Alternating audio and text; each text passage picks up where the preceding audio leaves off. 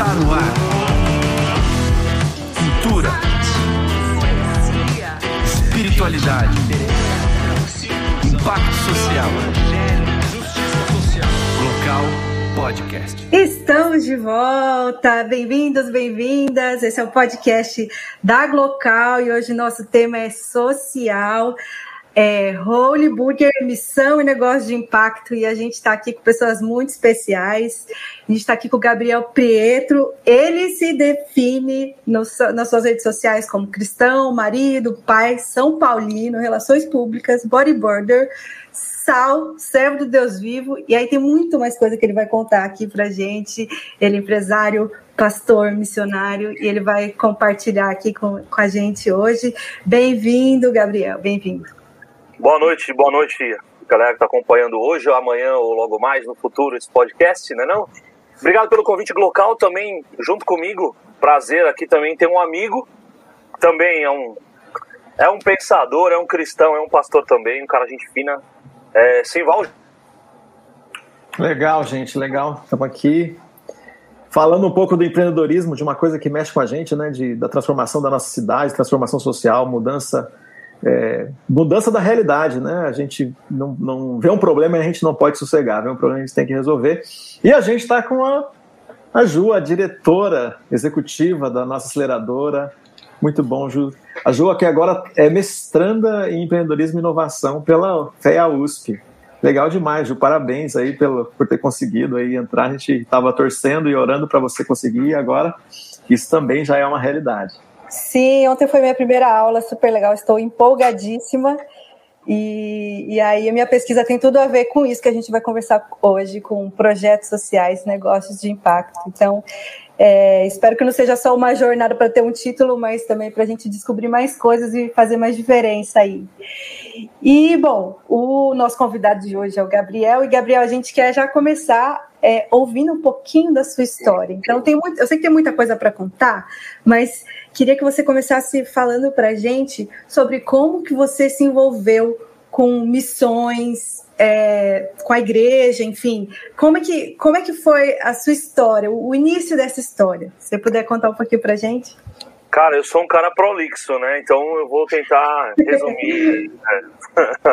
Vamos lá, é seguinte, eu, na verdade, eu nasci num lar cristão uh, e, enfim, dos 16 até os 22 quase, eu não, não frequentei mais igreja e fui viver é, minhas loucuras, saí do Brasil, aí, na verdade, tive um encontro com Deus, em, morava na Inglaterra, e aí eu volto pro Brasil e aí, enfim, começo a frequentar uma igreja de novo.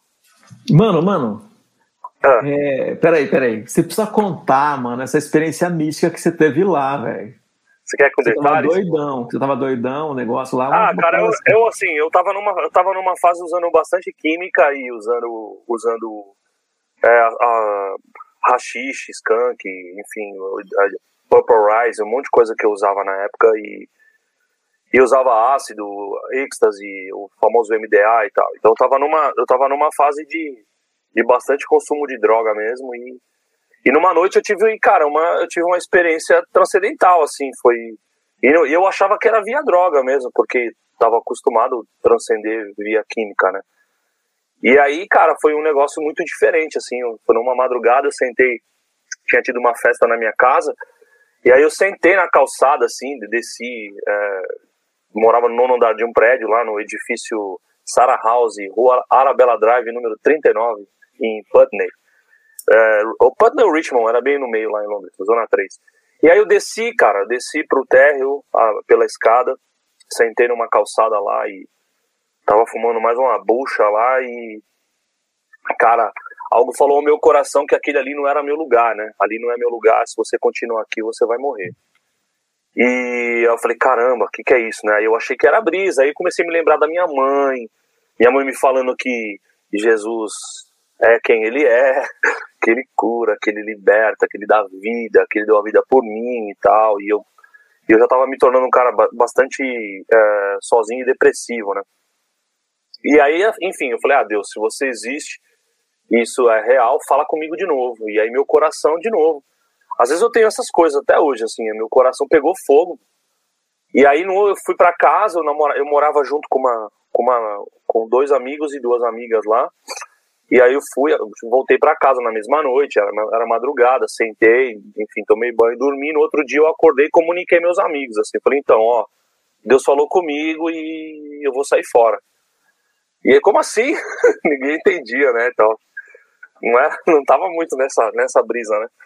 E aí, enfim, aí eu, cara, decidi voltar pro Brasil, eu fiz uma viagem ainda pra Indonésia, e, enfim, fui surfar. Aí voltei para o Brasil. Quando eu voltei para o Brasil, eu comecei a frequentar uma igreja que eu lembro de um pastor que minha mãe sempre falava muito, e não era a igreja dos meus pais. Eu achava a igreja dos meus pais muito formal e tal. E aí eu comecei a frequentar a igreja, cara. Seis meses frequentando a igreja e foi muito engraçado. Porque eu fazia pirofagia em festa rave. Eu fazia pirofagia em festa música eletrônica. Cuspia fogo, jogava, jogava malabares com fogo e tal. E, e aí eu cheguei na igreja, a igreja toda encarpetada, coral, sabe, música clássica. Foi engraçado. Eu me sentia um, um, um peixe bem fora d'água, assim. Eu não... Mesmo essa igreja que não era dos seus pais, era mais Mesmo. Formal, assim? Era uma igreja batista histórica. Então. Ah. Só que ela tinha muitos jovens e tal, então isso de alguma forma me, uh, me conectava. Mas o momento do, do domingo à noite, cara, nossa, eu era um era muito estranho, era, era muito estranho. Mas ao mesmo tempo fui acolhido por, umas, por algumas pessoas, sei lá, Inayá, Nina, é, uma galera que me acolheu, assim, bem, assim, sabe? O Rubens é um, foi um cara que depois acabou me discipulando, a família dele inteira, a Luzia, os Hornos, enfim. Uma galera me acolheu dentro da igreja, né? E nesse acolhimento, assim, cara, eu fui conversando com as pessoas, ouvindo a história delas. Pelo menos essa galerinha que me acolheu, era todo mundo muito louco era todo mundo muito louco. E aí a gente começou a sonhar com, com, com um projeto, com tudo, né? Sei lá, deu seis meses que eu tava lá, fui me relacionando, tinha um grupo de teatro, aí fui me aproximando dessa galera. Aí a gente começou a fazer algumas pequenas apresentações na. o Marquinhos tá escrevendo aí. A gente começou é. a fazer umas pequenas. A gente começou a fazer algumas pequenas apresentações de teatro aí, foi misturando pirofagia, foi fazendo umas coisas, e a ideia era mostrar para a juventude, já que uma galera desse grupinho tinha experiência com droga, a ideia era mostrar para a juventude, sei lá, com quem a gente trocasse ideia na rua, de que tinha uma saída, meu. Tinha um lance que a gente não precisava ficar. É, a nossa alegria, felicidade, enfim, está condicionado à química, né? A um, a um, a um bagulho assim. E aí, enfim, cara, deu seis meses, estamos lá e tá, tá, e um dia tem um apelo na igreja. E aí órgão, ah, tá, tá, tá, legal. muito bom, muito bom. Teve um apelo, eu fui à frente, cara. Um apelo assim, ó, se você se sentiu chamado por Deus para fazer parte da missão dele, vem aqui na frente que a gente quer orar por você. E aí foi mó legal, porque eu cheguei, eu cheguei lá na frente, chorei pra caramba, foi incrível, assim. E era, era tô falando de 2002, hein, gente. E aí eu, eu cheguei em casa feliz, não era casado, enfim, não era pai ainda. Cheguei em casa feliz, foi contar pros meus pais, né? Falei, então, ó, Deus me chamou pra missão e é isso mesmo, vamos aí e tal, não sei o quê. E eles gostaram? Eles... Não, escuta, mano, acho que essa parte eu não te contei, Sival. Minha mãe, minha mãe, minha mãe, minha mãe sentou assim, eu tava no quarto da minha mãe, ela falou assim: "Senta aqui que eu quero te contar uma história". Aí eu sentei na beira da cama dela, ela falou assim: "O dia em que você nasceu, você foi consagrado ao Senhor, eu te apresentei na igreja. E no dia que você foi apresentado na igreja, o Espírito Santo falou ao meu coração que você seria um missionário. Então Ai, hoje, 20, 22 anos depois, se cumpre aquilo que Deus havia colocado no meu coração a teu respeito. Ah, eu, falei, eu falei, mãe, a senhora é muito louca. Ela falou, por quê? Eu, eu, eu, ela falou assim, por quê? Eu perguntei, né? É, e ela falou assim, porque eu falei para ela, porque você nunca me disse nada. Minha mãe não era mãe que ficava forçando, falou, não, você, eis que te digo, entendeu? É, minha mãe, minha mãe nunca falou nada para mim, então foi uma surpresa quando eu contei para ela e ela na verdade já sabia, né? Foi só um tempo. E aí, enfim, cara, aí a gente começou a sonhar com foi, foi uma a linha do tempo é muito interessante, porque aí a gente começou a fazer algumas intervenções artísticas para comunicar de que era possível ser feliz longe das drogas, que só alguém, só uma mãe, um pai que tem um filho dependente químico sabe o quanto isso é terrível. Então o que acontecia? A gente jogava malabares com fogo, cuspia fogo, fazia umas coisas e aí no final a gente contava a nossa história. Rápido, sei lá, sete minutos, ó. Eu sou assim, minha vida era assim, assim, assado. Aconteceu que um dia eu experimentei um amor que me perdoou, que me mostrou razão, me deu sentido para viver, e esse amor é Jesus. Era uma coisa muito natural e simples, assim, e, e vida. Nós começamos a caminhar, e a gente começou a andar, cara, São Paulo inteiro, periferia, aí depois começou a sair de São Paulo, e aí foi andando, foi andando, e aí começamos a rodar um monte de lugar no Brasil, aí começamos a organizar viagens missionárias com, com esse projeto, até que de repente começou, eu tra... paralelo a isso, eu sou relações públicas, né? Enfim, hoje atuo, atuo só para as nossas empresas. Mas eu trabalhava para um monte de chefe de cozinha, uns grandão aqui, né, aqui no Brasil, né? E tinha um cara que eu trabalhava, eu trabalhei seis, sete anos para ele, que é chama Gaston Acúrio, ele é um peruano. O Gaston, ele, é, ele foi responsável por um movimento de colocar o ceviche no mundo todo. Hum. Em 2004, mais ou menos, 2003, 2004, esse cara já tinha tipo 42 restaurantes no Peru. Ele já era uma, uma máquina de, de negócio, assim. E esse cara me levou numa. Isso foi em 2008, acho, por aí. 2009. Ele me levou num projeto social lá, lá na, na periferia de Lima. Que ele, ele dava aula para 600 alunos de gastronomia. Uau! Muito legal. Porque ele queria. Porque assim, o peruano é, é, um, é um movimento recente, estou falando de algo que tem menos de 20 anos. O peruano, o peruano tem uma questão de, de, de inferioridade na, na, sua raiz, como o brasileiro, sabe? Sim. questão Sim. de ser um país uh, colonizado, então tudo que vem de fora é melhor. Então o peruano não tinha um grande promotor de, de cultura. Isso não significa que ele não tivesse, que ele não tenha cultura, né? Mas ele não tinha um grande promotor de cultura que nem tem o Brasil, sei lá, o futebol, sei lá, os Gêmeos, a Gisele Bündchen, o Tom Jobim, o Sepultura, o Racionais. É, os caras, ele tem, eles têm de, de, famosos que eu me lembro. Tá mudando isso, obviamente, né? Já mudou muito de quando eu, eu, eu tive que emergir, né? E esse cara falou assim: eu vou botar a cultura peruana no, no mundo todo. Ele falou: minha missão de vida é fazer com que. Ele me fez uma pergunta uma vez, foi muito interessante. Eu perguntei para ele assim: qual o teu objetivo de vida? E ele me respondeu com uma outra pergunta. Ele falou assim: o nome dele é Gaston, Gaston Acúrio. Ele falou assim: Você tem vontade de comer sushi? Eu falei: Tenho. Ele falou: A minha missão de vida é fazer com que os teus filhos tenham vontade de comer ceviche. Olha, ele já cumpriu, hein? Ele já cumpriu. Hoje mesmo foi falado aqui em casa. Sábado a gente compra peixe para fazer ceviche. Olha só. Já então, é, Check, pode marcar. Verdade, ele já conseguiu, porque isso é uma, uma realidade lá em casa também, né?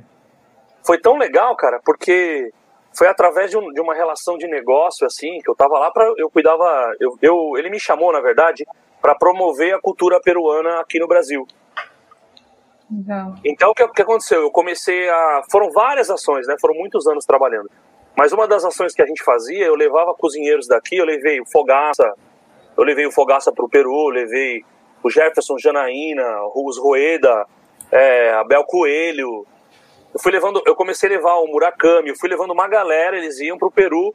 Aí eles, a gente fazia parcerias com revistas do tipo, ó, vocês vão ter que trazer ingredientes peruanos na mala mesmo, e aí vocês vão ter que preparar um prato aqui. E, e ao mesmo uhum. tempo a gente rodava com os cozinheiros lá no mercado de peixe, enfim, no CEAGESPs da vida de lá, entendeu? No, no mercadão de lá, era o que a gente fazia.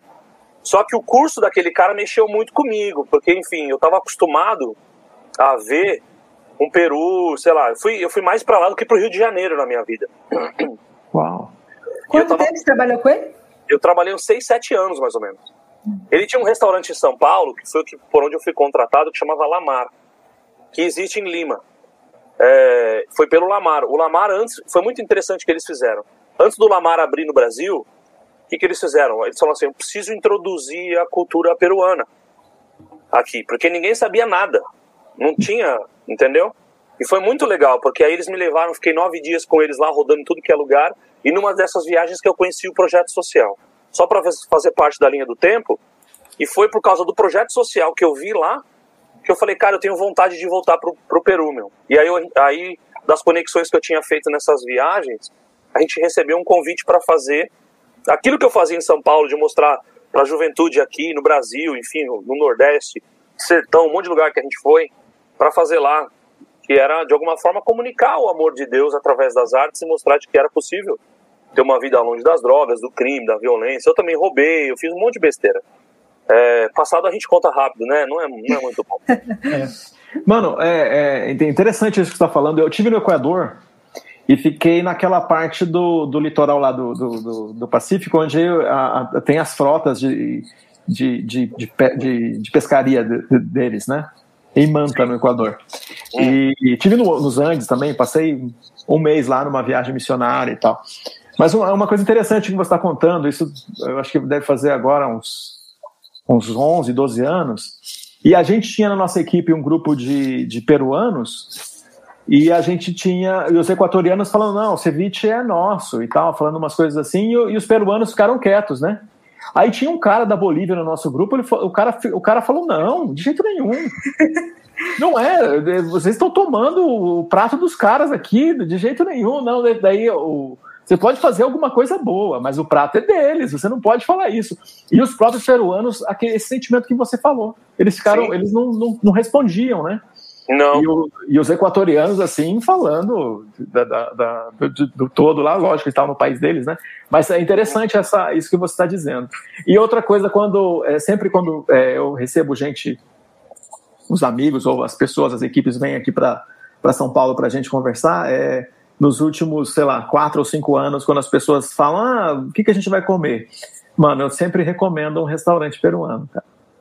Sempre eu falo de, ah, a gente pode comer hambúrguer, pode isso, isso e aquilo, e tem um restaurante peruano lá em Pinheiros que seria bem legal ir também, que é da hora. Cara, é, isso é tão legal, isso foi tão legal, porque assim, eu tinha, eu, eu ao mesmo tempo que eu, que eu cuidava da, da parte da, da questão peruana aqui, por conta do Lamar, trabalhava com o Alexandre Miki e a Sandra, eles que me contrataram e que eles eram sócios do Gaston, que foi a ponte. Aqui também eu trabalhava para o Alex Atala nessa época. Eu trabalhei três anos e meio para o Alex. Então, aquilo que o peruano estava fazendo lá, o Alex estava correndo para fazer aqui. Entendeu? Uhum. Que era assim, também a gente ter orgulho, ter orgulho da nossa cozinha, não só do futebol, do samba, da música, do grafite, é das coisas da moda, a Havaianas está no mundo todo hoje. Mas é, a gastronomia brasileira não tinha. Uh, o, o, brasileiro não tinha muito orgulho da sua gastronomia. Só para vocês entenderem a relação, como isso é muito forte no Peru, o Peru fala, o peruano fala com o mesmo entusiasmo da comida que a gente fala de futebol. Não é brincadeira. Uhum. Sério, esse cara, esse cara para quem eu trabalhei, o Gaston, ele é, sem nenhum exagero, isso é uma, não é uma frase minha, mas eu concordo, é uma frase do Murakami que é um chefe brasileiro uh, japonês que está no Brasil, que eu admiro bastante, ele falou assim, é, cara, o Gaston Acúrio, ele é o Gandhi do peruano. Porque o cara rompeu, o cara rompeu com uma, com uma coisa que, tá, que era muito forte na cultura, que era a questão do de fora, né? A questão da, dessa colônia, o, os reflexos, os sintomas dessa colonização, né? Eu não tenho orgulho do que é meu, do que eu produzo, é o que vem de fora. E, cara, teve uma cena que aí eu tava junto com o Murakami lá em Lima, no maior evento de gastronomia lá, chama Mistura. Esse cara não podia andar na feira, mano. Porque o povo então... aplaudia ele de pé e chorava. Cara, que coisa. Caramba, que. Foi quando, foi quando o Murakami olhou para mim e falou assim: ele falou, cara, esse mano aí, esse maluco aí, ele é o Gandhi do peruano. Aí, enfim, eu falei, cara, é verdade, porque ele trouxe um lance, ele, o que, que ele fez? Uh, por ele já ser conhecido, ter morado na Europa e ter viajado, ele se juntou com 10 chefes peruanos que tinham muito menos expressão do que ele e falou: aonde eu for, ele foi muito generoso. Ele falou assim: aonde eu for convidado para dar uma palestra, vocês todos vão comigo. E foi o que aconteceu. Aí começou aí o Virgílio Martinez, que é, de um, que é um baita do chefe peruano, que eu também conheci, que é de um restaurante chamado Central. Foi também o Misha, o Misha do Maido, que também, todos eles estão no 50 Best hoje. O Gaston pegou o Renzo, o Renzo Garibaldi também, que é um açougueiro peruano, ele pegou os caras e falou, nós vamos para o mundo. Promoveu toda a cultura gastronômica toda do Peru, assim, ele foi estratégico, né? Ele poderia ter se promovido sozinho, mas não, não teria, não teria o é impacto que teve, é né? Ele já tinha uma expressão e uma relevância é, econômica muito grande no país. E Cara, e é, e é, verdade mesmo que eu tô dizendo, gente. Esse cara, tipo assim, é como botar o Pelé pra andar na Paulista. Não vai conseguir andar 10 metros. É sério. Ele não, porque é um negócio assim da galera aplaudir e chorar por conta desse movimento desse cara. E, e, e conhecer o trabalho dele, ver a generosidade dele, foi o que deu origem. Foi, não, não foi o que deu origem, mas foi o que nos levou para o Peru. Pela primeira vez a gente saiu com a missão, que é o Extreme, a gente saiu do Peru. Do Brasil foi para o Peru. Só que para ir para o Peru tinha que levantar 14 mil reais para os voluntários irem para lá. A gente foi para trabalhar num colégio de deficientes físicos. E aí a gente começou a vender hambúrguer no final do culto na igreja. Hum. Assim Mano, antes de você, de você é, é, é, continuar nessa, nesse, nesse, nesse lance do hambúrguer aí, quando. A, a, Nesse quando capítulo. Começou, cara, eu me lembrei de uma coisa, cara, esse negócio da gente, da, da, da autoestima do, do latino, né, da autoestima. É, quando eu comecei minha, minha, minhas, minhas viagens aqui na América Latina e tal, eu faço parte de uma, de uma, de uma aliança que chama Global Disciples. E a gente é, a cada ano se encontra e tal. E eu, no, numa das primeiras dessas viagens, eu estava é, no México e é, um cara veio, deu um devocional pra gente. Foi da hora o tempo de, de devocional o cara deu e tal. Terminou a conversa, a gente teve aquele tempo ali para tomar um café e, e trocar uma ideia. Um, eu fiz amizade grande com, com um mexicano que, que a gente, de vez em quando, ainda troca ideia aí, a gente grava podcast, faz as coisas aqui. Ele, cara, ele me contou uma coisa sobre autoestima que fez ele, ele empreender e, e tal. Hoje ele tem um, uma família de igrejas lá que ele plantou lá no, no, no México. O que, o que ele falou que esse cara que estava lá dando devocional pra gente, numa palestra que, que, que tinha sido anterior, num, num desses encontros que eu não fui, ele falou que estava lá o, o, grupo de uma pessoa de cada país aqui da América Latina, e o cara começa a falar: ah, vocês têm que. O, o cara é americano, americano-mexicano. Vocês precisam mudar essa mentalidade de vocês, o, do, de, de, que vocês são menores, de que vocês não sabem, que vocês não são inteligentes. Isso foi uma coisa que inventaram sobre vocês e tal, e começou a falar isso. E ele falou assim. É, e aí ele começou a desafiar os caras. Por exemplo, eu, eu, quero, eu duvido que vocês podem me levantar e, e me, me colocar encostado nesse teto aqui. Duvido disso. E começou a falar isso, só que ele começou a fazer isso numa, num tipo de afronta para os caras. Oh, tá vendo? Vocês são covardes. Eu falo para um negócio desse, vocês estão numa sala de 20 homens, vocês não têm coragem de levantar daí e vir, e vir aqui fazer isso. E o, o, o Uriel falou que levantou um, guatemalteco, ele falou assim que era um cara pequenininho, meio batatinha, assim, meio gordinho, e o cara era um gringo de quase dois metros de altura, e, e ele começou assim a, a, colocar o ombro embaixo da barriga do gringo e tentar empurrar para cima, ele falou assim, tá vendo? Aqui vem um cara da Guatemala, que é um dos menores países de vocês, ele levanta e ele tem coragem, vocês são tudo covarde, começou a falar isso. Ele falou que criou uma revolta em todo mundo, pegaram o cara Levantaram, ele falou que o teto era de gesso na sala, empurraram, ele falou assim, botaram cadeira, empurraram o cara no gesso, machucou o nariz do cara, saiu sangue, e o cara desceu e terminou a palestra, imagina, velho, terminou a palestra tendo sangue do nariz, e falou, é isso aí, vocês têm raça, vocês têm força, e não deixa nunca mais alguém dizer que vocês não conseguem fazer alguma coisa quando vocês se juntam. Vocês podem mudar o mundo, vocês podem valorizar o país, a igreja de vocês, os negócios que estão fazendo. Cara, ele me contou essa história.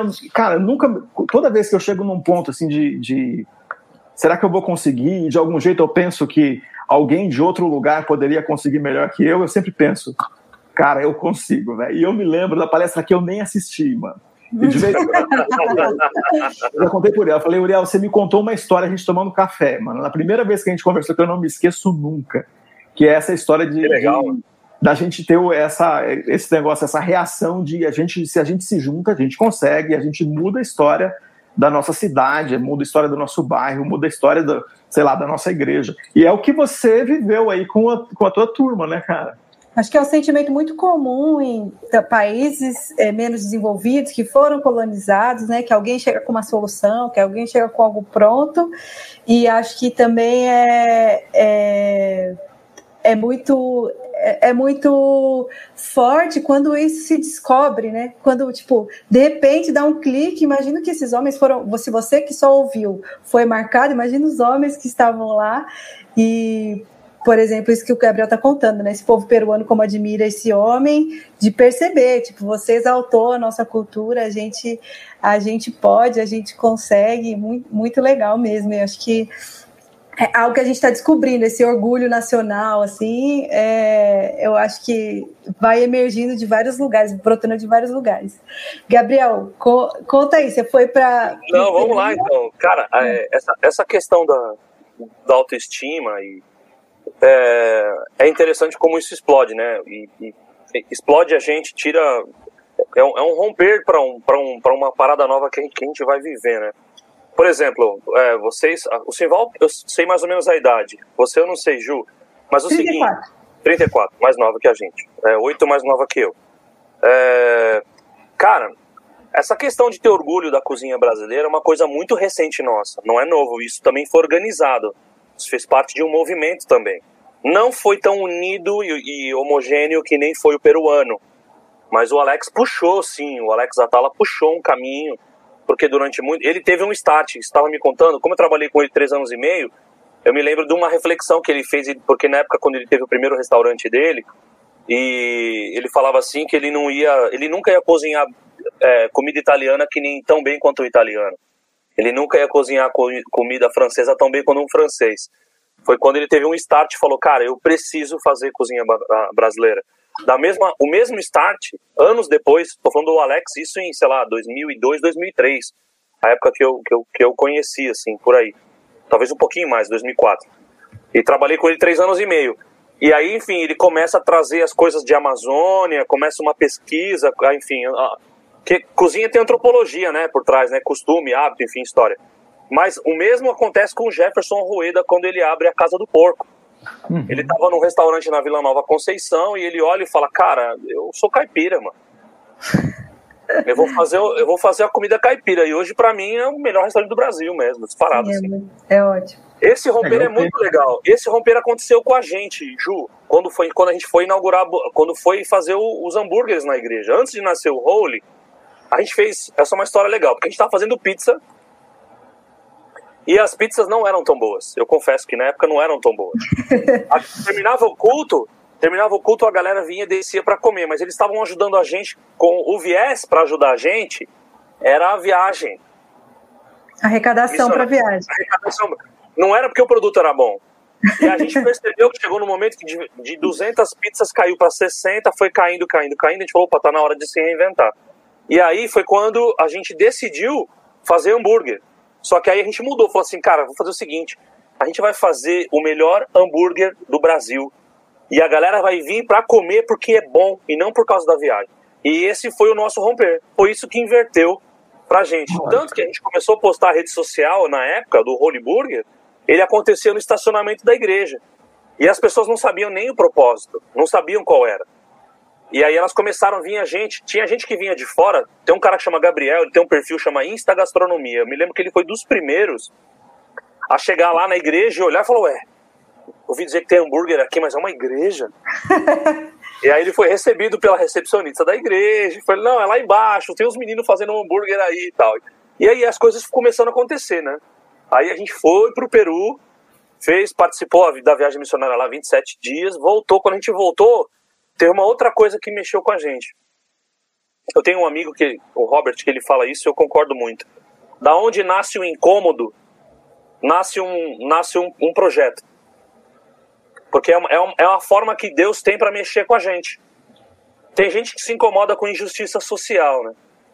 Que vai trabalhar. Tem gente que se incomoda com cachorro, com, com, a, com alguma, alguma, alguma questão social vulnerável, seja ela qual for, um, drogadição, é, enfim. E aí, cara, a gente tinha um outro problema. O projeto social da igreja, a gente começou a perder alguns meninos pro, pro crime e pro tráfico. Quando a gente volta do Peru, legal, vendemos hambúrgueres, levantamos 14 mil reais, foi todo mundo pro Peru. Quando a gente voltou, e agora? O que a gente vai fazer? O Instagram tava caminhando, o hambúrguer era bom, mas aí teve esse problema. A gente se deparou com esse problema. A gente atendia mais ou menos 120 crianças e adolescentes na época. E os adolescentes podiam ficar até 16 anos no projeto. Então a gente, a gente acompanhava a infância e adolescência dele inteiro, e aí quando fazia 16 ele tinha que sair. E aí? É um, pro, é um problema bem comum para o projeto social. Todos os projetos que eu, que eu participo, a gente tem esse problema. Sabe o que a gente fez? Começou a fazer hambúrguer. A gente parou de fazer hambúrguer na igreja só e começou a fazer os eventos de gastronomia. E era muito legal, porque, sei lá, na época, eu lembro dos primeiros eventos que a gente fez, até antes de ir pro Peru, a gente já tinha começado a fazer os eventos. Os meninos que trabalhavam com a gente. Eram esses adolescentes de 16 anos que já iam com a gente nos eventos. E foi muito legal. Porque lá, o nosso primeiro evento, eu lembro, tava assim, o Zedeli, tava o, o Zedeli, o Mitz e o Holy Burger. O Holy Burger era nada, ninguém sabia o que era. Mal, a gente nem tinha nada. Né? E, e, tinha uma outra marca que eu trabalhava na agência ainda na época, que chamava PJ Clarks. Que é, um, é, uma, é, uma, é uma cadeia de. São quatro unidades só em Nova York. E o único que tinha fora do Brasil era em São Paulo e eu trabalhava como RP deles. E eles estavam do nosso lado, nesse evento de hambúrguer. O, o Cláudio Baran, que é, um, que é um dono de uma agência de comunicação aqui em São Paulo, ele tinha, eu fazia, eu trabalhava para ele, ele falou assim, cara, nós queremos, nós vamos fazer um evento de hambúrguer e eu queria ter uma barraca que tivesse um projeto social. E eu tava louco para levantar a minha mão e falar, põe a minha, põe a minha, mas eu não podia fazer isso, porque eu, eu fazia parte do time, né, do, de criação uhum. da agência. E aí ele olhou para mim e falou assim, cara, você não tá fazendo um hambúrguer lá não para ir pro Peru? Eu falei, tô. Ele falou, cara, põe a sua, o hambúrguer tá bom? Eu falei, tá bom pra caramba. E aí foi assim, aí a gente foi pro Peru, arrecadou recursos. Quando a gente voltou, aí a gente falou, cara, vamos gerar emprego para esses meninos. Vamos, e aí começou. O primeiro a ser contratado foi o Janderson. Foi muito legal. Cara, seis meses de obra, vendi o carro, o Felipe vendeu o carro. Enfim, cara, vendemos. O Thiago, meu sócio, também tá desde. O Thiago, são três sócios hoje, né? Eu, Felipe e o Thiago. O Thiago também tá desde do, do, do primeiro dia no projeto. Ele trabalhava no projeto social da igreja também. E o Felipe também. O que aconteceu? A gente. Seis meses de obra, a gente inaugurou o Holy Burger. É, e aí a gente contratou o Janderson, foi o primeiro. Cara, não, não abrimos conta, não tinha o lerite, não tinha nada. tinha um desejo enorme de tirar os meninos da. Cara, de ser uma, mais uma vítima, sei lá, do, do crime, da violência, do, do, porque eles moravam, é, o projeto atende crianças e adolescentes vulneráveis na região da Bela Vista, né? E tal. Enfim, o que aconteceu? Primeiro mês de trabalho, o Burger explodiu. No primeiro mês de pagamento, a gente foi pagar ele em, em dinheiro. O pagamento foi em dinheiro. E aí chegou lá, ele pegou, ele levou a mãe e a, e a irmãzinha dele no dia do, do pagamento. E aí ele entrou lá no Holy Burger e tal, e na hora de pegar o. Pegou o envelopinho branco com o salário, aí ele parou todo mundo e falou assim: Mãe, sabe o que, que eu te trouxe aqui? No dia do pagamento, pegou o envelopinho na mão assim, ó. Falou assim: Porque o meu primeiro pagamento eu quero dar para a senhora, por tudo que a senhora fez por mim. E aí ele entregou o envelopinho para a mãe. E na hora que ele entregou o envelopinho, nós começamos tudo a suar pelos olhos. a, gente começou, a, gente começou, a chorar e falou, cara, putz, mano, faz muito sentido o que a gente tá fazendo. E aí a gente chegou, enfim, aí daí não parou de contratar, né? E aí foi andando. Hum. E Legal. não parou também de abrir restaurante, né? Vocês têm outras. Cara, sei lá. Gostou? Gente... Não, cara, eu, eu, eu agradeço a Deus pelos meus sócios, porque assim, eu sou eu sou o cara da missão do negócio, assim, sabe? Que tá no dia a dia, né? O Simvalta teve com a gente lá, um dia desses aí. É, eu gosto muito disso, cara. É, a minha, é, o, é, o, que eu mais amo na minha vida. É o, é o motivo que eu entendi que eu existo mesmo, assim, sabe? E, e ter o Thiago e ter o Felipe hoje é poder, cara, é poder, mano, viver o, viver a minha vocação integralmente, assim. Eu contribuo, eu faço toda a parte de comunicação ainda, dos restaurantes e tal nesse meio tempo surgiu muita coisa. Nossa, poderia falar tantas histórias assim. É, mas basicamente é isso assim. Depois a gente veio, aí veio o forno, que é outro restaurante. Aí depois veio uma padaria, Casa do Padeiro. Depois veio, a gente inaugurou agora em dezembro na pandemia, a gente inaugurou um role lá no Porto também para ajudar o role do Porto que a gente inaugurou em dezembro. É para na verdade sustentar dois, um casal, né? Lá em Paris, o John e a Sanduelma, que estão indo para Paris para trabalhar com refugiado. Então, assim, é, faz, tá, muito, tá muito no DNA da empresa. E o que é interessante foi o caminho, né? Eu nunca imaginei que Deus ia conectar na linha do tempo todas essas coisas, cara. A pirofagia, é. com gastronomia. Eu achava que ia ter restaurante, Ju, quando eu fosse velho para complementar a renda em Ubatuba. então, a... Você vai, provavelmente você vai, né? Mas já começou antes. A, a, primeira vez que a gente que a gente se encontrou, Gabriel, foi na foi num evento lá do JV que a foi gente. Rock no Vale? Não, não foi. Foi o Rock, foi o Rock no Vale foi depois. Ah, ah, mas um, um dos eventos lá do JV que, que é, que tinha três, é, três falas curtas assim de empreendedorismo. Eu estava falando do negócio meu, é, você falando do Holy Burger, o, o, e o Crucite falando da máquina do bem. E a gente ficou trocando ideia lá de que tipo de negócio que é, porque o, o pessoal classifica os negócios, né? Então é negócio para abençoar, é BAM, é não sei o quê, e o pessoal começa a, a, a, essa, essa, esse negócio. Aí a gente começou a conversar lá. E como que você, esse negócio, você. É, é, como é que, primeiro, qual é o nome desse movimento que você estava levando? O pessoal tem um nome, é uma, virou uma organização, virou. Não foi só não cresceu só a, a, o, o, empreendedorismo, o negócio, cresceu também a organização, né? A, a, organização que virou uma missão e tal. Fala um pouco dessa, dessa organização que, é, que digamos, que a, a necessidade de fazer a missão acontecer fez crescer para os dois lados, né? A, Sim. Ah, eu acho que cresceu, é, eu não sei se foi proporcional, mas cresceu para os dois lados, porque acho que também Deus conhece a gente e, e também é, o negócio só existe por conta da missão. O dia que perder essa essência, eu também não quero fazer parte, entendeu? Porque, sei lá, eu já trampei por dinheiro. Trabalhar por dinheiro, só por dinheiro, sem ter realização é muito ruim, né? O Mano Brown diz que dinheiro é bom, eu sei que essa é a pergunta, mas a gente não topa tudo por dinheiro, mano. Então, cara, eu. É, a organização foi assim: são dois momentos diferentes, tá? Só para fazer sentido para quem tá ouvindo também, vai assistir depois. Eu presidi um movimento que chama Extreme Impact, que é o que viaja, que é o que sai. Uhum. Sai de São Paulo, sai daqui do centro e tal. E tem um movimento local que é o Instituto Sonhe, que é onde eu sou vice-presidente hoje, que é o projeto que atende 823 crianças e as famílias na região da Cracolândia, no centro de São Paulo. Uhum. É, basicamente foi assim, o projeto foi crescendo. No Instituto Sonho, eu estou mais ou menos há cinco anos lá, já, né? O Instituto tem 11 anos, ele é presidido pela Joana. A Joana tem um trabalho incrível, uma história incrível de, de trabalhar com crianças vulneráveis. Enfim, o, o, ela é filha do, de Soraya e Humberto, que são fundadores da Cristolândia, que trabalham com pessoas em situação de rua, e a Joana, o Novos Sonhos, é muito parecido com o que a gente fazia na Igreja Batista da Liberdade, que era, através do esporte, gerar, ocupar o tempo, na verdade, através do esporte e das artes, uhum. o, o, o, novo o sonho ele é mais ele é mais abrangente, né? Tem reforço escolar, tem jiu-jitsu, balé e tal. Então, para ajudar as crianças a viver uma nova realidade, já que elas estão, elas moram e residem aqui na Cracolândia, no centro de São Paulo. Entendeu? Basicamente, esses são os projetos que eu estou inserido hoje. E o Holy Burger é um dos, dos, dos mantenedores, dos patrocinadores desses dois projetos.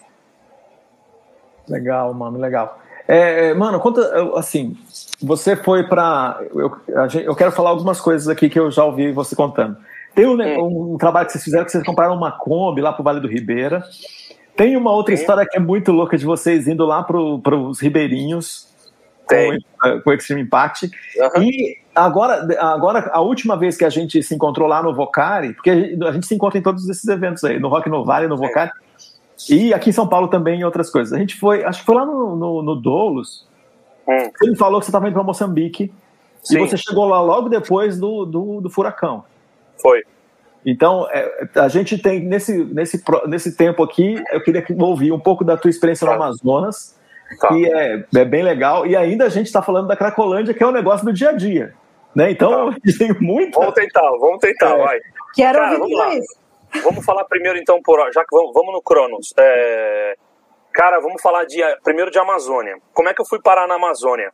foi no Rock no Vale. Nesse painel que a gente conversou, eu, eu, eu conheci o Humberto, que estava na Visão Mundial na época. Uhum, uhum. E eu e já, olha que, como é maluco, cara. É, eu, eu tive um sonho, acho que umas duas ou três vezes seguidas com a Amazônia, de que eu tava lá. E até então, eu nunca tinha ido para lá.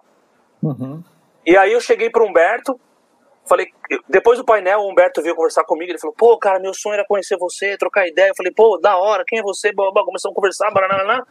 Falei, cara, aí ele falou assim, é, eu, eu sou da Visão Mundial, trabalho com isso, com isso, com isso e tal. Eu falei, cara, e ele falou assim, eu tô indo pra Amazônia. Ô, mano, você lembra que a gente foi, que a gente foi, acho que na semana seguinte eu fui com o Humberto lá pra gente almoçar lá no, no Hollywood, trocou ideia. Foi por, foi por isso, Sival, que eu fui parar é? na Amazônia. Foi assim, aí eu, eu cheguei pro cara, falei, meu, eu tive um sonho que eu tava na Amazônia, tipo, duas ou três vezes, eu falei para ele. E aí eu falei, cara, você tá indo pra Amazônia? Eu falei, ele, aí ele falou assim, isso acho que foi outubro ou novembro, cara, de 2016, uhum. eu acho. Aí ele falou assim, eu tô indo pra Amazônia em janeiro, com a Ibabe. Eu falei, oh, mano, não tem um lugarzinho nesse barco aí não? Ele falou, tem. Eu falei, então eu vou. Cara, foi assim, mano. Não. Aí ele falou, consegui a vaga, sei lá, não sei o quê, bababá. Falei, o que precisa levar? Ele falou, mano, nada, só o coração. Falei, demorou. Aí eu fui conhecer o lugar. E aí, quando eu conheci esse lugar, porque assim, eles fazem isso, a gente fez um trabalho com os ribeirinhos lá, num barco, num barco hospitalar, né? Cara, aquilo mexeu muito comigo. Eu, cara, todo brasileiro é, antes de ir pra Disney, deve, deveria ir pra Amazonas. Tem que ir pro Amazonas, velho. É, cara, é, é demais. É, dá orgulho de. A gente esquece Sim. até do Bolsonaro nessas horas. É, é... e tá difícil esquecer, viu? Tá difícil. Mano, tem que pro Amazonas, é isso mesmo. Eu nem sabia quem era esse cara. Mas enfim, na época. Ele, meu, é, o que aconteceu é. Se acordar de frente pro Rio e cultura brasileira, cara. Comer açaí sem xarope de Guaraná e sem açúcar, com peixe com farinha branca, farinha ovinha, e o povo, cara, e descer. Então foi muito legal. Fiquei nove dias nesse barco com eles, parando para atender comunidade. E aí a gente chegou numa comunidade que chamava Nazaré. 400 habitantes, tinha acontecido um crime bárbaro lá e aquela comunidade mexeu muito comigo. Aí eu falei, cara, eu quero fazer algo por eles. E aí, enfim, acabou que eu voltei para lá mais quatro vezes. A gente ofertou a construção de, de um templo e a gente fez é, desse templo um consultório odontológico, terapêutico, começou a fazer terapia com as mulheres, está hoje até lá, junto com a IBP, né, Igreja Presbiteriana de Manaus. E a gente foi fazendo várias viagens para lá. Foi muito legal porque a gente começou também a, a fazer um trabalho de da questão dos homens também, de, de falar um pouco sobre hombridade, né? O papel do homem na família, de tirar a questão é, que, é, que é enraizada no nosso, no nosso, na nossa cultura do machismo estrutural, da mulher ser só um, um sei lá, proporcionar o sexo para o homem. Então a gente começou a falar sobre o papel dele dos homens como pai, a gente fez uma parceria com a Gillette, com a Colgate. Então a gente falava sobre higiene pessoal, amor próprio, depois amor ao próximo, o papel deles, a questão do alcoolismo também por trás. A gente ia, jogava bola com eles e dava, cada um contava uma história, fazia rodas de papo sobre. Foi, cara, foi incrível, mano. Foi muito legal. Sim, a minha, é... a minha experiência a minha experiência de Amazonas também com a. A gente, tinha, a gente conversou sobre isso, né? Eu contei da nossa, da nossa viagem para lá, e uma das coisas que a gente, que a gente fez é, é a mesma coisa, parecido aí com vocês. A gente adotou uma comunidade lá, a gente colocou água, é, latrina, enfim, várias coisas que a gente conseguiu fazer sem ir. Quando a gente ia agora na pandemia, né, a gente voltaria né, é, com uma equipe e tal, a gente teve que, que adiar por conta de tudo isso que a gente está vivendo aí. Mas é, é incrível a, a que, que mais chamou sua atenção lá, Silvão? O que, que mais ah. chamou atenção? Cara, você está falando dessa, dessa situação da, da hombridade. É, bom, eu, sou, eu, eu, por eu ter vivido a questão do, da, e lidar com isso, ajudar as pessoas aqui com a, a, com a história do passado, né, com abuso sexual e tal, Sim. ver que é muito comum, é muito comum. As, as, Prostituição as meninas, infantil também. A, a gente fica falando da, da, da sexualidade, que é nas nossas cidades e tal, é porque ninguém conhece o Amazonas. A, a sexualidade, a vida sexual da, de, da maioria das pessoas que estão lá, é, pela vulnerabilidade né, da maioria das, das, crianças e adolescentes, começa muito cedo. A gente é, é triste demais isso, né? Ah, a, gente, a, gente reparou, a gente reparou isso lá, assim, é, é, é explícito, né? Sim, é muito. Eu, eu me lembro, a gente estava numa, numa tem, tem toda uma questão, né? A gente estava numa, numa cidade pequena e o Conselho Tutelar, é, essas questões de abuso, que, a, que o Conselho Tutelar aqui em São Paulo, por exemplo, é, tem atendimento rápido, né, de, de uhum. atender as crianças e tal, lá precisa de pelo menos cinco, cinco, precisava, porque eles não davam conta de atender, precisava de cinco pessoas que denunciassem, ou que assinassem, que teve um testemunhassem. Então, você imagina, você imagina a gravidade disso? Então, qual o tamanho da vulnerabilidade de uma criança que está uhum. sofrendo abuso, então precisa de vizinho, de tio, de primo, de alguém que tenha coragem de dizer isso. Então, tá, a gente ficou chocado com esse tipo de situação e, e a gente pode intervir em algumas, né, e tudo. Uhum. Eu sei que pra, quando, quando alguém que está ouvindo a gente que, que é, que esteve lá e trabalhou nessa, nessa, nesse tipo de coisa é, sabe do que a gente está falando, da, da questão dos, dos, dos, barcos, né? Nosso trabalho foi num, num recreio, né? A gente subiu o Rio Solimões por mais de quatro dias com as pessoas e a gente viu a, bom, o quanto a, a, a, prostituição era agressiva em relação a gente da equipe, né? Nós estávamos em 50 pessoas, o quanto que isso era agressivo em relação a nós, o quanto é, a gente tinha que, que que tomar todo cuidado, porque o que a gente conhece como prostituição aqui é uma coisa, mas a, é lá é, é por. Gente, a prostituição é por que é gravíssimo, é por comida, né? É. Isso mexeu demais com a gente. E, ah, mas não é diferente hoje em São Paulo, viu? A gente tem. Ah, a gente vê, né? É, é só o lugar que a gente não está olhando. É. Mas a, a, coisa que foi chocante na, na, na, oração, numa das noites lá no culto no, no recreio, a gente pegou um, um, barco de uma companhia lá que não deixava fazer cultos e eles, enfim, gostaram da gente. Certo. E depois de ver o tipo de coisa que a gente estava levando para fazer lá para os povos, para os ribeirinhos, eles falaram que a gente podia fazer o que a gente quisesse lá, pra, de recreação para as crianças. No final, a gente fez um culto lá. Mas aí no final, fiz uma oração e perguntei, né? Quem quiser que vem aqui, eu quero orar por você e tal. Foi mais chocante, cara. Foi, foi uma mulher veio na minha direção lá para que eu orasse por ela. E o nosso país é muito evangélico, né? Sim. Tem um comportamento já de ir para frente e procurar quem é o líder para que ele ore pela pessoa. E uma mulher que veio para eu orar por ela, ela tinha mais de 50 anos, então, assim, eu, eu falo que ela parecia, ela, ela tinha a idade da minha mãe, né? Na, na mesma época. Hum. É, e aí, na hora que ela chega assim para falar, eu, eu falo: pelo que, que eu posso orar por você? Ela falou assim: eu quero parar de me prostituir. Só que era um assunto que a gente estava falando o tempo todo ali né, nas redes, né, entre nós. Que a gente estava preocupado, que a gente orava pelas pessoas, aquilo doía no nosso coração. A gente vê as meninas e tal, mas a gente estava chocado porque eram meninas de 15, 16 anos. Quando parava numa cidadezinha, elas entravam no barco e queriam transar com, Sim. trocar, enfim, sexo por alguma coisa. Por camiseta. A camiseta, sei lá, qualquer coisa. E aquilo estava muito. Era um assunto nosso. E na hora que eu fiz uh, o apelo e fui orar, eu pensando, a gente estava preocupado com as meninas, e veio uma senhora para eu. Eu, eu quero parar com isso. Eu não, não, sei o que eu faço. E eu queria que você orasse por mim por isso. Esse foi uh, a questão da Chocou. sexualidade, foi, foi chocante lá. Na nossa eu me lembro de uma, eu me lembro de. Foram várias, várias, várias experiências marcaram minha vida lá. Uma vez a gente fez uma dinâmica com as crianças, que elas tinham que contar um segredo, era com cada monitor, né? Com cada missionário, cada voluntário. Contar um segredo que elas nunca tinham contado para ninguém. A gente contava um e eles contavam outro.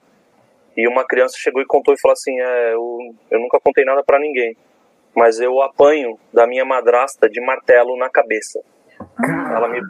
Então, assim, ah, e as mulheres também fizeram um trabalho muito legal. Teve uma amiga nossa que é chama Natália Aquino, que é uma psicóloga que fez algumas viagens com a gente também, que ela também tratava a questão da sexualidade para a mulher, falando da beleza feminina, valorização da mulher também, porque as próprias mulher, mulheres também, por conta da estrutura, né, da sociedade ali, a, se submetiam a, também a, a, todo tipo de tratamento, né, foi foi marcante. E teve uma outra menina, e era muito comum lá, não sei se você reparou também, 15, 16 anos já tinha tipo 4, 5 filhos. Sim. Muito preconceito em usar, o homem achando que perde a virilidade por usar preservativo. É, as mulheres, a, a, região que a gente foi dava, sei lá, de 16 a 20 horas navegando Solimões, né? É, isso, Solimões. Eu fui nas duas, fui Rio Negro também. Mas é nessa região que a gente ficou, que dedicou bastante tempo, a gente tinha que dar é, o tratamento de, ah, caramba, de anticoncepcional para seis meses, porque não tem farmácia, não tem nada. Então, e aí mostrar o porquê do anticoncepcional, como se toma, a importância disso, né, para quem tem, quem tinha um parceiro fixo, uh, enfim. Essa foram das, a Maria marcou demais. E aí teve uma, teve uma menina dessas 16, 17 anos que a gente conversou que ela, ela tinha tentado suicídio numa noite anterior que a gente chegou lá, né? Enfim, foi bem marcante também. Ela disse que ela ouviu uma voz que dizia para ela se mata, ela pegou a faca para se matar e não conseguia. E aí ela vivendo aquilo, e no, no, no, dia seguinte a gente foi e bateu na porta da casa dela. Aí ela pediu oração também, depois ela deu um testemunho. Ela falou assim: Eu senti algo dentro de mim que eu nunca, no meu coração, que eu nunca senti na minha vida. E a gente é uma, são das pessoas que até hoje a, a, a gente tem contato e atende lá ainda, entendeu? Uhum, uhum. Ô Gabriel, você falou quando o Simval falou aí da, da prostituição por um prato de comida, você falou é, mas isso aqui, isso é realidade aqui também. Eu queria que você falasse um pouquinho Cara, tem, da realidade tem... que a gente não vê, a gente não sabe o que acontece debaixo daquelas lonas lá. No fluxo Cara, tem, da Cracolândia. Tem, tem, pessoas que se prostituem a cinco reais, gente. Ou às vezes nem é pelo dinheiro em si, troca por pedra. É muito comum aqui. É, sei lá, tem uma. Nessa pandemia que a gente começou também, vou romper a cronológica, depois a gente volta para Moçambique desde o ano passado que a gente está, enfim, oscilando entre as fases, né, amarela, laranja e roxa. Então, desde o ano passado, ao invés das, das crianças virem para o projeto e fazerem as refeições aqui, porque são 800 e poucas crianças, então muitas faziam duas refeições por dia aqui. O que, que a gente fez? A gente começou a levar alimentação para as crianças nessa região, dos cortiços, das ocupações, embaixo do viaduto tem uma ocupação que a gente vai segunda, quarta e sexta, a favela do Moinho, que é a favela aqui no centro de São Paulo, aqui na região da Cracolândia. Que e foi aí, lá onde eu tive com você, uma das isso, vezes. A gente fez um aconselhamento rápido lá, né? Eu lembro. Uhum. Aí a gente entra ali, cara, e vai levar o alimento, e aí surgem as demandas de cuidado, né? De discipulado e tal. E aí eu me lembro de uma dessas ações, a gente acabou chamando a atenção do Ministério Público, porque o lugar onde o Ministério Público distribui as refeições para quem está em situação de rua, ele foi fechado parou as atividades. Então, o Ministério Público, desde março do ano passado, é, entrega para a gente 1.080 marmitas todos os dias, 540 no almoço e 540 no jantar, para entregar para quem está em situação de rua ali. Eu me lembro de uma cena de uma garota de programa vindo, é, ela se ajoelhou e disse assim: Minha vida não tem mais jeito. Eu larguei minhas três filhas por causa do programa. Só que eu, o que me fez fazer programa foi o crack e eu a minha vida acabou. Eu não tenho mais valor, eu não tenho orgulho de quem eu sou, eu não tenho orgulho de nada na minha vida. E ela levantava, ela se ajoelhou, eu tentava levantar a mão dela para colocá-la de pé, sabe, para orar com ela em pé. Enfim, foi uma cena muito forte. Eu tenho fotos dessa cena até, não postei não porque não achei necessário. Mas são, são coisas muito fortes que acontecem no centro de São Paulo. Você tem criança, você, enfim, não, não muda muito. É que talvez seja mais velado ou uh, não se mostra, né? Mas na Amazônia também não se fala tanto, né? Uhum. É, é, é, é, enfim, não é muito diferente, não. A gente vive muito aí, tem, tem coisas que eu não posso nem falar, tem coisas que, enfim, a gente vive todos os dias uma realidade, assim. Eu creio muito na, na, na questão da Cracolândia aqui, tem muitas pessoas que me inspiram, né? Sei lá que eu posso falar, Paulo Capelete, Nildes, João Boca, uma, uma pessoas com quem eu me tornei amigo pessoal mesmo, né? Eu, eu, deles eu sou o mais novo aqui e tudo, mas eu creio muito na questão do relacionamento, sabe? De ser uma ponte. A marmita que a gente entrega é, é fundamental, é sobrevivência mesmo, mas é, é, eu creio muito no através do relacionamento, porque muitos deles nunca mais vão ter família. A família não vai aceitar de volta porque ele aprontou demais em casa. Então, nesse relacionamento é é, é trazer para perto, assim. Acho, acho que acho de todos esses nomes que eu falei, o Paulo Capelete é um dos caras que eu tiro o chapéu e das pessoas mais sérias com quem eu já conversei no reino. E é incrível mesmo. E é um cara com quem a gente tem parceria e tal, enfim. E através do relacionamento, cara, tentar recuperar a identidade das pessoas, elas, enfim, as pessoas vendem um RG aqui no centro de São Paulo, né? Ela troca o documento por, por tudo, literalmente. Cara, a situação rouba tudo delas. Elas usam nome falso, enfim, tem uma série de situações que acontecem aqui. E o nosso trabalho é de, conhecer, tanto que quando você aborda alguém aqui na rua, ninguém fala, qual é o teu nome? Ah, é Matheus, só que o cara chama Rodrigo. É muito comum isso aqui, né? Por, por várias questões, né? Enfim. Mas no relacionamento você vai entendendo. Foi muito interessante. Deixa eu contar uma coisa boa, senão a gente vai terminar chorando de triste. Ah! Cara, eu tive, eu tive Covid em janeiro. Depois de estar um ano na rua, todos os dias aqui, fazendo o trabalho, eu tive Covid no final de janeiro. E aí, enfim, cara, eu, eu sou hiperativo, não escondo, mas é. E gosto muito do que faço. E aí, enfim, fiquei os 15 dias isolado em casa. Cara, fui eu lá pra Cracolândia de novo, tô lá. Aí tem dois, duas pessoas na Cracolândia com quem eu tenho bastante relacionamento, assim. Um é o Renato. O Renato é um cara maluco. O Renatinho é um cara maluco, eu amo demais, amo demais esse menino. E tem 44 anos. E a Lu, a Lu deve ter por aí também, 37, 38 anos. E aí eles me viram na fila lá entregando alimentação. A gente sempre dá uma palavra antes, né? Antes de entregar o alimento, a gente dá uma palavra, o viu lá. E aí a gente. O Renato me viu, cara. A hora que ele me viu, ele catou, tirou, jogou o boné no chão, assim, ó. Você me fez voltar a orar. Eu não orava há muitos anos. Mas eu soube que você estava com Covid, eu tava com medo que você ia morrer. Aí a outra Lu, a Lu também veio, me abraçou assim falou: Você, quando eu tô perto de você, eu tenho esperança. E eu não, não quero que você morra, você não vai morrer dessa doença. E aí ela começou a chorar, eu chorei também. Então, essas pequenas coisinhas que é, alegram muito o nosso dia a dia também. Deus é uhum. é muito cuidadoso. Enfim, tem muitas histórias ali, né? E vamos para Moçambique, senão vai acabar. Cara, foi assim. vamos lá. Simval, a gente ficou sabendo do ciclone Diane, naturalmente, e, e, uhum. e, eu, eu, tinha dois amigos missionários lá, William e a Tati. Eles são missionários do, de, uma, de uma base chamada Iris, de uma missionária americana que chama Heidi Baker. E eles estavam nessa base lá há quatro anos e, e enfim, eu não, eu não vivi o ciclone, né? Eu cheguei, eu cheguei depois.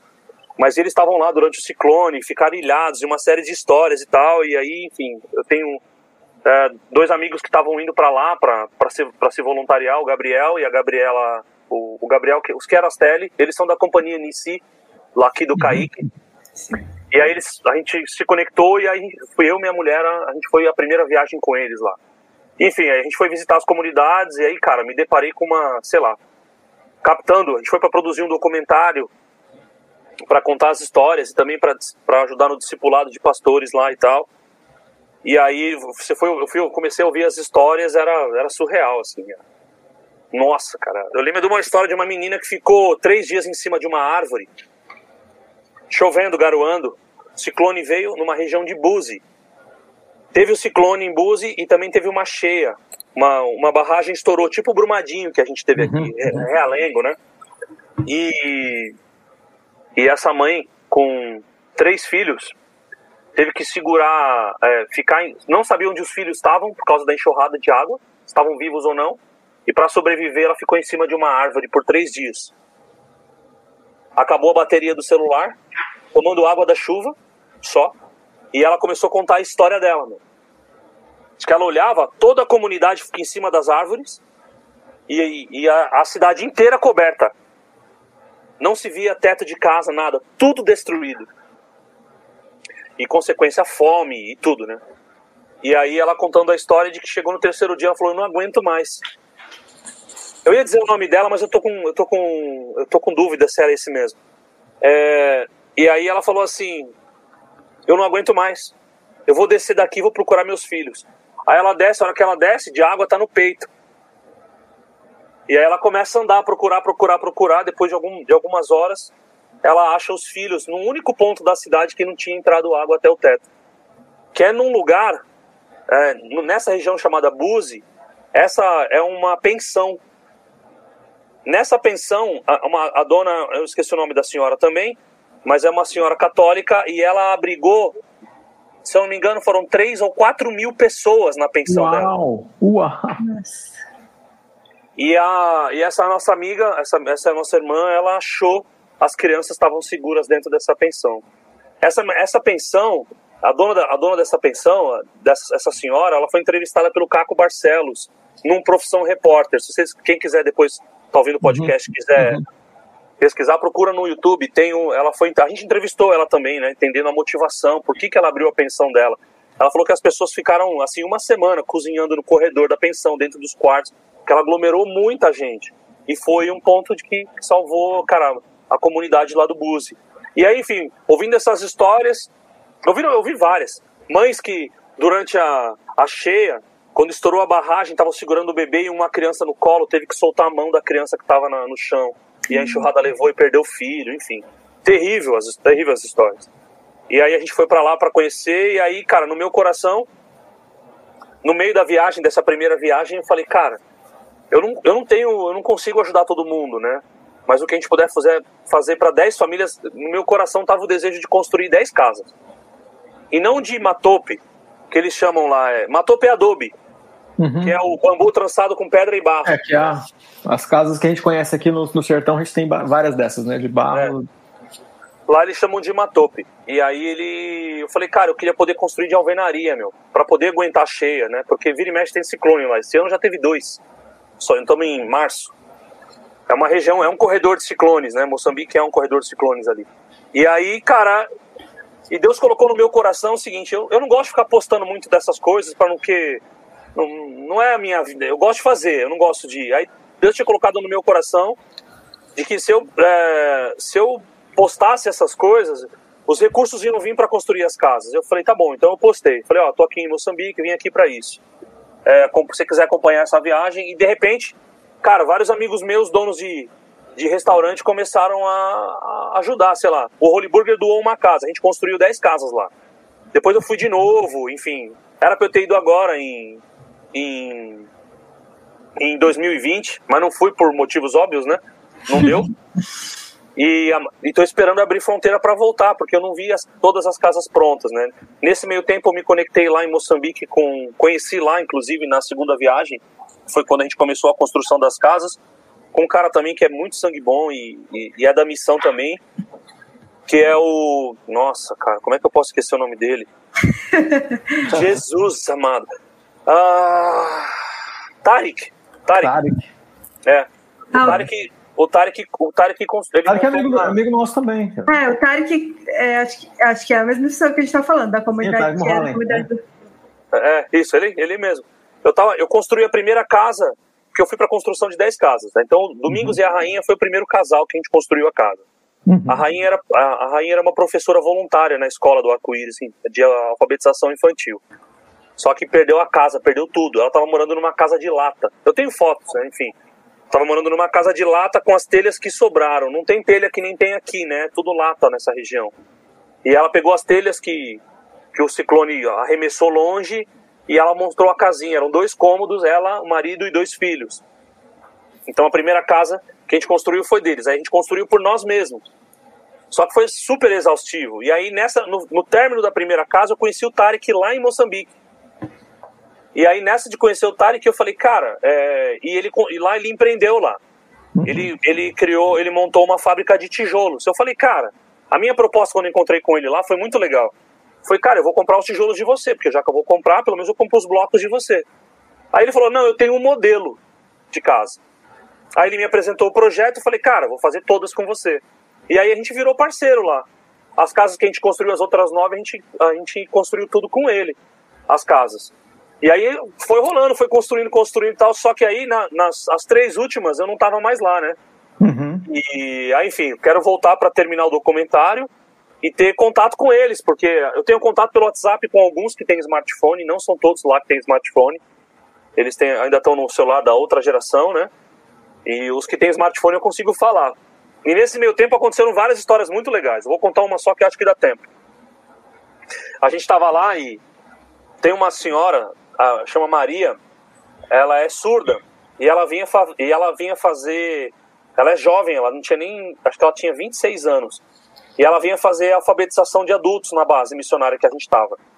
A, a, a, Tati, que é, que é a missionária, dava aula para uma, uma turma de mais ou menos 50 mulheres e homens. Uhum. Tinha, um, tinha um homem só. E aí, enfim, famílias que vinham que andavam 6, 7, 8. Tinha uma senhora que andava 13 quilômetros para fazer aula de alfabetização. 13 para ir, 13 para voltar. No intervalo, essas famílias pegavam as mangas, essas mamãs, eles chamam, as mães chamam de mamãs. As mamás, elas pegavam as mangas do chão que caíam da mangueira, da base missionária, para levar para casa, porque era o alimento do dia. E a Maria era uma dessas mães que fazia aula de alfabetização de adultos com a gente lá. E ela tinha dois, três filhos. E um desses filhos era, era o Manuel, e a gente brincando lá, o Manuel tinha a idade do Gael, que é o meu filho. Nessa uhum. última viagem que eu fiz para lá, meus filhos foram juntos, e minha mulher também. Então foi eu, eu, minha esposa e meus filhos. A gente ficou dois meses lá. E aí, o que aconteceu? É, esse menino vinha, enquanto a mãe fazia a aula, eles brincavam com os meus filhos. Então tudo lá, carrinho, pega-pega, bola, enfim. Tinha, tinha um parquinho lá, de escorregador, essas coisas. E um dia brincando, eu perguntei pro Manuel assim: Manuel, você tá com fome? Aí o Manuel falou: tô com fome. Eu falei, aí eu falei, Gael, pega um pacote de, de bolacha para ele. Aí o Gael foi lá na nossa dispensa, pegou um pacotinho de bolacha e deu na mão do Manuel, assim, toma, Manuel. Aí o Manuel pegou assim, eu falei, abre, vamos comer juntos. Aí ele falou assim, não, não vou abrir não. Eu falei, ué, você não tá com fome, meu? Por que, que você não vai abrir? Aí ele falou assim, porque o Carlitos, meu amigo, vai fazer aniversário amanhã. E eu sei que ele não vai ganhar nenhum presente. Então eu vou dar o pacote de bolacha de presente para ele. Eu acho que isso é o que significa Ubuntu, sabe? Sim. Uhum. É, mano. Isso mesmo. Cara, eu na hora eu saí para chorar. E na hora Deus me ensinou tanto, cara. Me ensinou tanto. E aí, beleza, ele não abriu o pacote de bolacha, eu, não, eu fiquei sem reação, não peguei outro, conversei com ele, pô, que legal, tomara que ele goste, e continuou brincando. As aulas eram um dia sim, um dia não. Quando eles voltaram, no, depois de dois dias, né, eles voltaram, aí eu fui correndo perguntar, e aí, Manuel, ele tem oito anos, e aí, Manuel, como é que foi lá a festa do Carlitos? Ele falou, te falei, tio, ele não ia ganhar presente nenhum. E aí ele ganhou, ele ganhou o pacote de bolacha. Falei, que legal. Aí, aí ele, pegou, ele pegou e emendou, ele falou, só que ele não me deu nenhuma. aí eu falei, eu falei, mas você vai ganhar o seu hoje. Aí a gente foi e deu também um pacote de bolacha com ele e tal. Então, eu não sei o que isso produziu no coração dos meus filhos, porque eles, eles, eles, eles presenciaram muitas cenas lá, dezenas de cenas. Assim, sei lá, o, eu costumo dizer o seguinte, é, o africano, eu, eu, tive, eu tive em Angola também, né? Enfim, também fui para Angola. Fugindo da cronologia, a última, a última viagem que eu fiz foi para Moçambique. É, de missão, né? A trabalho ainda fui para o Porto o ano passado, para Portugal. Mas é, cara, a gente, o, o, africano é muito resiliente. E o dia, e esse dia tem que chegar. O dia que essa, que eles tiverem a oportunidade mesmo de desenvolver, de, de crescer, é, e poder romper com as fronteiras de lá, eles vão dar aula de fé, aula de resiliência para o mundo, porque é incrível. E posso te dizer, a gente construiu as 10 casas, gente que perdeu tudo, gente que, sei lá, era muito comum você perguntar para as pessoas, elas estavam dias, 3, 4, 5 dias sem comer nada, absolutamente nada, a não ser as mangas, porque a temporada de manga é, é, é intensa lá, né? E, e eles não reclamavam. Não é um povo que murmura, é um negócio, é muito sobrenatural. Eu me sentia o o pior dos cristãos, assim, no sentido, sabe, eles eram muito fortes. Eu não, você andaria 13 quilômetros para participar de um culto? Você andaria 13 quilômetros para fazer aula de, alfa, de alfabetização? A gente não quer nada disso, a gente é muito frágil. E os caras são uns monstros, assim, é, é muito bonito. Você aprende Sim. demais, assim. Eu é, vivi os, muito... os, os, nossos colegas que a gente tem aqui, né, quase quem, quem é, estuda estudou em universidade aqui em São Paulo, né, a gente tem é, africanos que vêm fazer é, estudar aqui, eles passam seis meses, um ano, cinco anos, às vezes o curso todo sem voltar para casa, são casados e têm filhos lá. É. A família entende que, que vale a pena passar essa privação. Assim, só de pensar, a gente pensa em um mês, né, acho que o tempo máximo que eu passei longe da minha família fazendo missão foi um mês que eu passei longe de casa, já era uma tortura. Cada dia ter que lidar com Sim. essa falta, com essa saudade, e eles vivem isso aí, né? Então, a gente está vendo me permite contar uma última experiência rápido lá, agora de Angola, rapidinho. Dá tempo, Justo, né? Vai, vai, vai, conta. Cara, a gente levou, a gente levou uh, na viagem de Angola, não foi, foi anterior a Moçambique, e foi 2018, 2018. É, cara, na viagem de Angola a gente, a gente fez uma, uma conferência, um experimento de conferência com palestra e prática juntos, e a gente levou uma menina que é missionária, é, é, da, é da comunidade da vila, o nome dela é Débora Gavino. E ela trabalha com moda. Cara, ela deu uma palestra da moda. Meu Deus, cara. Foi muito legal. É só para não vou poder, não vou me estender. Ela botou, terminou assim a palestra dela, de como que nasceu a moda. Nasceu no Éden por causa da folha, o tamanho da folha para cobrir tal região. A moda nasce no Éden, papapá, muito bonito. Eu nunca tinha pensado nisso. E aí ela terminou a palestra, o speech dela colocou, ela colocou um angolano, a imagem de um angolano vestido de africano mesmo com seus trajes, com capulana, roupa de capulana, linda, e colocou também um angolano vestido de, de um terno italiano, bonitão também. Aí ela, ela terminou dizendo assim: quando vocês olham para essa imagem, quem você acha que está mais bem vestido? Até quando vocês vão achar que é o, que é o, o modelo europeu que tá bem vestido e não valorizar a cultura de vocês. Cara, a galera entrou em prantos, mano. Foi muito bonito, marcou minha vida. Sobre mostrar, e foi o que eu mais falei nas igrejas que eu fui lá em Moçambique e em Angola. Falava para eles assim, cara, vocês são capazes. A cultura de vocês, ela não é a melhor cultura do mundo, mas ela não é a pior cultura do mundo. Não existe cultura melhor e cultura pior. A cultura africana é linda, a cultura de vocês é linda, entendeu? Vocês vão se orgulhar daquilo que vocês são, daquilo que vocês têm. E isso era muito forte lá. Isso tem, isso tem tudo a ver com o que te motivou, né, no primeiro momento, lá com, no restaurante peruano, levantando Sim. a cultura peruana, tá tudo muito, muito ligado. Gabriel, você tem muita história para contar, então é uma delícia ouvir aqui. Eu, particularmente, sou apaixonado por missões, então, e por projetos sociais, então eu tô aqui, eu queria ouvir todas as que a gente pulou aí na linha do tempo, mas é, a gente está chegando ao final aqui e eu queria que você, aqui no, nos, a gente teve alguns comentários, e aí tem um comentário aqui que é de uma amiga minha, que é missionária também, ela falou, enquanto você contava essa história, ela colocou meu sonho com a Brigadins, que é uma empresa que ela tem de fazer brigadeiro, essa história. Quem sabe um dia? Então, viver e fazer missões, mobilizar recursos através de um negócio. E aí eu queria que você, a gente terminasse aqui, é, você deixando um recado para alguém que pensa em construir um negócio para financiar missões, para financiar impacto social, para financiar o reino. Que, que ideia você dá para essa pessoa? Que caminho você aponta? O que, que você diz? Eu, eu usaria o slogan da Nike. Just do it. Just do it. Cara, eu, assim, para empreender, empreender é se arriscar e resolver problemas. É, empreender, achar, enxergar de um problema de fazer dele uma oportunidade. Eu tinha dois problemas para resolver. Eu tinha uma viagem para fazer, para levar voluntários para o Peru, e depois eu tinha gerar emprego para adolescentes. O que, que eu fiz? Eu tive que sacrificar o meu carro na época para poder, tendo o aval da minha esposa, evidentemente, para poder empreender. E a gente foi fazendo. Não tinha funcionário, quando inaugurou, inaugurou com um funcionário, depois foi crescendo, foi fazendo, errei pra caramba.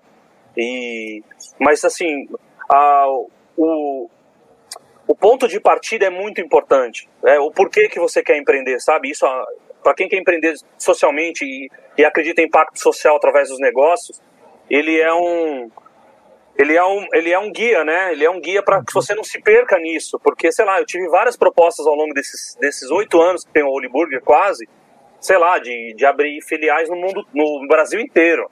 Ah, encostou chinês com grana, falou, oh, meu, eu tenho 5 milhões para investir em vocês, tal, tal, tal. Se eu tivesse aberto, sei lá, 10 Holy Burger no Brasil, eu não ia conseguir viver missão. Eu não ia conseguir.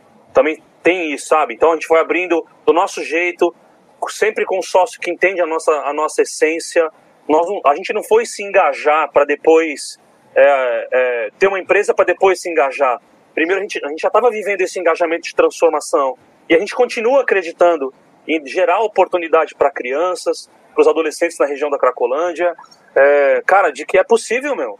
É possível romper com esse ciclo de, de destruição, de lágrima e, e ter orgulho do, do, que você vive, do que você é, né? Então, acho que é isso. Eu, eu, eu, eu diria, vá, estude, é, não seja um aventureiro no sentido de ir para uma área que você não conhece, porque isso pode ser muito ruim, mas você já está inserido num contexto e você já faz algo com, com excelência. E aí, a partir daí, você estudar isso, daquilo que você já está inserido. E eu investi em gastronomia por quê? Porque estou 20 anos fazendo RP de coisas de gastronomia. Então, foi um caminho meio natural. Claro que deu frio na barriga, claro que deu medo, claro que eu errei, mas eu agradeço a Deus por, por poder viver, assim, e talvez o maior erro que eu tive ao longo desses, desses anos foi é, não estar tá atento aos parceiros, às pessoas com quem eu me associei, sabe? Eu me associei com gente muito errada. Então, que não tinha isso no coração. Então, esse talvez seja um dos meus maiores erros. Mas é, eu acertei muito mais do que errei. E graças a Deus por isso. Essa é a minha palavra. E tem tanta gente bacana que eu poderia falar, sabe? Que tá fazendo isso, ó. Tom. O Tom é do coletivo Emaús. Cara, faz um trabalho legal pra caramba. o Tom foi pra Amazônia com a gente. Tem uma marca que, também que eu conheci em Moçambique, que é da Gabriela, chama Usoma. Usoma é reino e umbundo, num dialeto angolano. Uhum. É, ele, ela, ela costura aqui no Brasil e envia os recursos para lá, para que mamãs. Ela fez um trabalho lindo lá, deu aula de, auto, de costura, enfim, máquinas de costura para o povo lá costurar, enfim. E aí, se vocês me permitirem, eu ainda queria dizer uma última coisa, que era, a gente está com um sonho grande de abrir uma padaria lá. Nós queremos abrir uma padaria lá em Moçambique para gerar recursos para o moçambicano, 100% do, da renda ser revertida para eles mesmo. Por quê? O pão está muito presente, porque eles também são colônia portuguesa, né? Uhum. O pão também está muito presente lá. Então, nossa, o meu, meu próximo empreendimento eu espero que seja esse, assim. E você tem um negócio de pão aqui também, né? Aqui em São Paulo, né? Sim, chama Casa do Padeiro. Uhum. Que a gente fornece pão aí para umas mil, mil e cem hamburguerias no, agora no Brasil todo também. Uhum, uhum. Que demais, Gabriel. Quero muito conversar mais com você e, e, saber mais dos seus negócios sociais e dos impactos que seus projetos causam em missões. E quero agradecer a Simval aí também. A Simval é a cabeça da parte social da Glocal desde o começo, né? Cuidou do Maravilha. recado social e, e também é empreendedor social. Tem uma startup, está à frente de um projeto social. A gente está muito nesse universo. Quero muito continuar essa conversa e te agradecer muito muito por compartilhar com a gente, inspirar aqui no chat várias, várias mensagens agradecendo por essas histórias.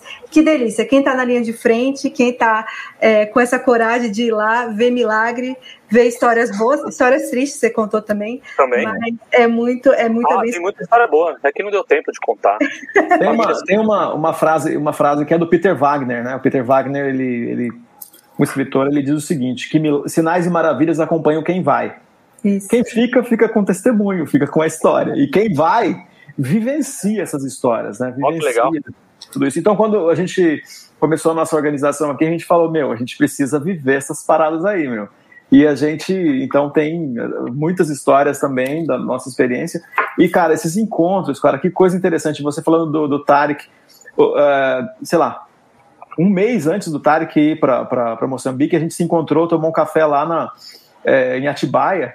E a gente foi até lá tomar café, é, Lucas, o Tarek e eu, e a gente conversando, eu falei, cara, tem, um outro, tem dois caras que você precisa conhecer. O Antônio Carlos Costa, que estava que tava com o Rio de Passa, trabalhando no Moçambique, e tem o Gabriel. E aí ele falou assim: ah, me dá o telefone dos caras aí então pra gente conversar. E aconteceu, véio, vocês se encontraram, né? E... Sim, foi, foi é uma, uma coisa legal de. É. Muito legal, mano, muito legal.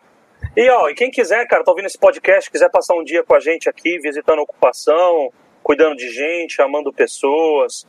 Passa, me manda, enfim, me manda uma DM nas redes sociais, eu procura no Instagram, arroba Instituto Sonhe, para poder passar um dia com a gente aqui, que nem o Simval já veio, Ju está convidada. Claro que tá até, até, maio, até maio não, né? Até abril, até então, né? Até dia 30 de abril tá tudo suspenso, né? A gente está entregando só para quem está em situação de rua, para evitar aglomeração e essas coisas. E mas passando esse período, né, saindo dessa fase roxa, quem quiser passar um dia com a gente aqui, conhecer, se voluntariar, Mano, nós, mas não é só um dia, cara. Vocês. Não é só um dia, você tem um curso também para o pessoal que quer, quer aprender a trabalhar, né, fazer pastoral de rua fazer vivência de rua, que eu fui Sim. lá dar aula esses dias Foi. aí também você pode falar disso para o pessoal aí, quem quiser viver tô... uma experiência e um treinamento de para trabalhar na rua, né? Tô preocupado com o tempo aqui para não, não estourar muito, não ficar muito Mas tá bom, cara, procura o Instituto Sonhe, ou voluntariar, ou você quer ser, cara, quer dedicar seis meses da sua vida com a gente aqui no centro de São Paulo. Eu preciso de muito de mulheres mais velhas mesmo, adultas, sabe, maduras, porque nós estamos atendendo um, pelo menos um volume de ex-garotas de programa, sabe? Mulheres que deixaram a prostituição e estão procurando mesmo ser aconselhada, ser discipulada, precisando de contato com gente para gerar emprego e inseri-las de novo na, no mercado de trabalho, enfim, eu tenho, a gente tem bastante trabalho aqui para fazer. Instituto Sonhe, de sonhar. Legal, então você que está nos ouvindo, é, os sinais acompanham quem vão, você pode ir mesmo sem sair do lugar, apoiando projetos como esse do Gabriel e tantos outros que a gente acelera na Glocal. Muito obrigada por nos ouvir até aqui, obrigada Gabriel, obrigada Simval, é isso aí gente.